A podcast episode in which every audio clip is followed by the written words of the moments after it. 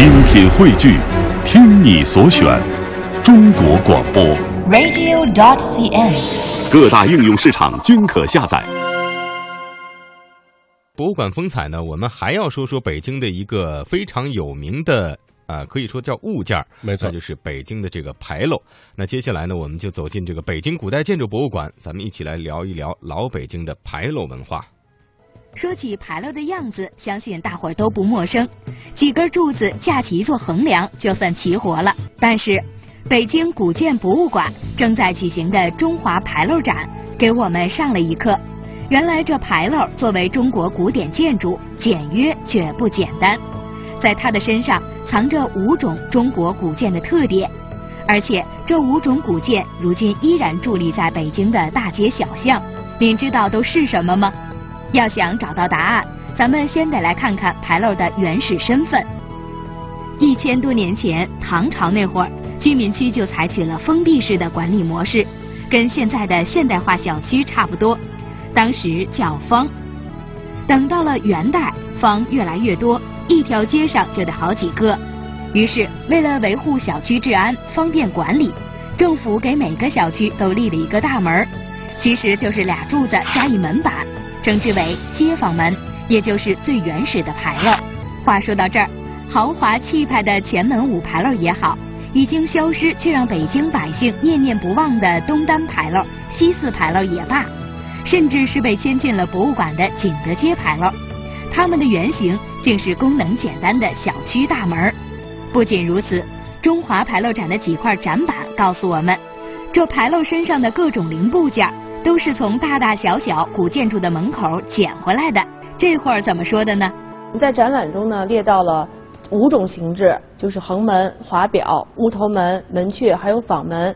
这五种形制共同影响下，就出现了一个牌这个牌楼的这种建筑形制。横门，您知道指的是什么吗？营造法式里说，横一根木头当做门就是横门。还有个补充条件叫儿上无屋。但凡有个二进院或者二层小楼的屋子，都不能叫横门。换句话说，横门就是最简陋的房屋大门。您现在在农村可能还能找到类似的东西，这就是牌楼最初的原型。但牌楼不是一夜之间从简陋变豪华的，它还有一个进化之后的原型。如果您去过天坛、地坛，就会看到。天坛的圆丘坛和地坛的方泽坛四周的坛墙中间都有他们的身影，这是两千多年前汉朝人的发明创造，专门安置在坛庙里，表达人们对神灵的尊重崇敬。如果咱们把这门板去掉了，就是一种最简单的牌楼。如果您看见一座牌楼，您知道怎么形容才显得最懂行吗？其实很简单。两根柱子加一条通道叫一间，而顶部的飞檐一个小屋顶就叫一楼。所以前门大街上的五牌楼，从规制上说应该叫五间六柱五楼式牌楼。这牌楼柱子的原型就是天门前的华表。那么牌楼的楼是从哪来的呢？正是源自这种叫做门阙的建筑，是两千多年前汉朝那会儿大型建筑上的一种装饰。您仔细端详端详，其实也不陌生。现如今西城区滨河公园里的北京建成纪念柱就是门阙的一种，而牌楼上边的楼顶就是从这儿演变过来的。那么话说到这儿，咱们中国古代建筑那么多种，为什么牌楼偏偏要从这几样上边找灵感呢？由这几样攒起来的呢？您有所不知，正所谓牌楼不是一天建成的。它其实是在不断的取经过程中，才从最初的小区大门长成今天这个样子的。而他参考的这些建筑，甭管是华表、乌头门还是门阙，全都是一水儿的好寓意的物件。然而，也正是这几种物件的组合，才有了牌楼与生俱来的正能量。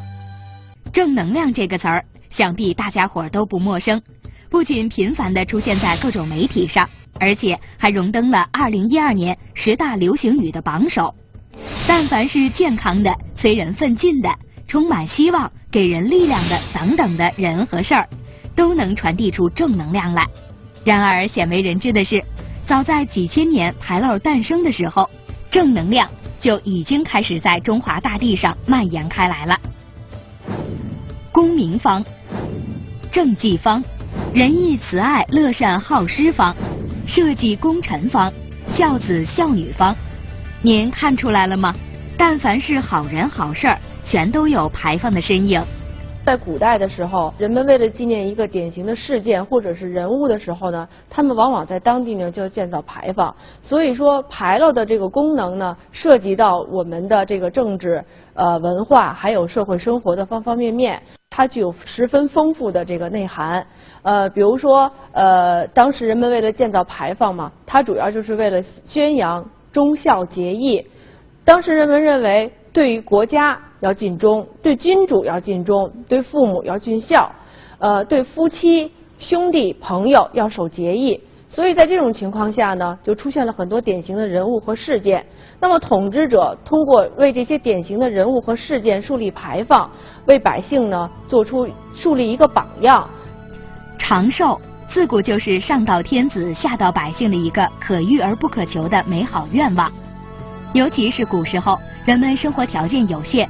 平均寿命比现在短不少，所以谁家要是有个老寿星，那绝对称得上是一家子的福气。您比如说四川的舒城石百岁方，这是清朝光绪六年，也就是公元一八八零年，为当时四川唯一的一个百岁老人舒成石而建造的。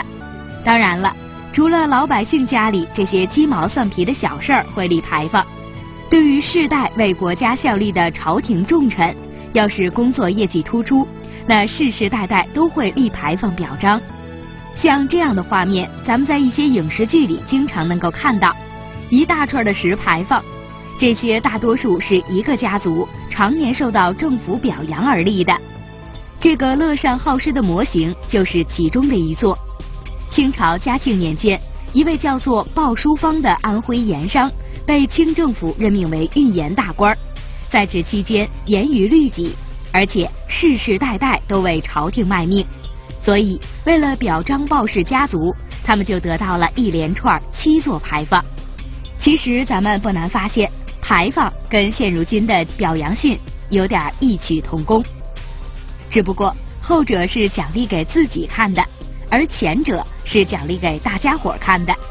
毕竟这是立在田间地头的，足够抢眼引人注意，所以这牌坊也不是谁想立就能立的，这得是层层申报批准，才能够得到国家朝廷的允许。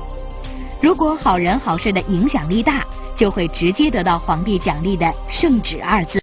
不过话说回来了，牌坊甭管是为了表彰还是为了纪念，搁现在的话说，这就叫引导社会价值观的有力手段。一提起牌楼，可能在多数人的眼里，甭管是木头、石头还是琉璃的，都能用一句话来概括，这就是几根柱子上边架一根横梁。其实，如果您仔细端详的话，人家从头到脚有十多种零部件。当然了，这些可不光是为了美观装饰用的，而是各司其职。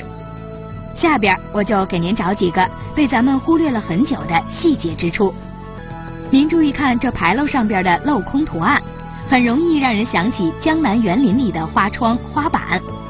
但是您有所不知，这镂空对有所不知的其实还有很多啊。这个牌楼和正能量有关，可能很多听众朋友呢也是刚刚才知道的。另外呢，牌楼也不是想立就立。正因为牌楼传播的是正能量，所以要立牌楼呢，必须经过啊古代的这个所谓上级机关的呃允许和许可啊，才可以立牌楼。所以这个牌楼里边的故事啊，还真的是挺多的。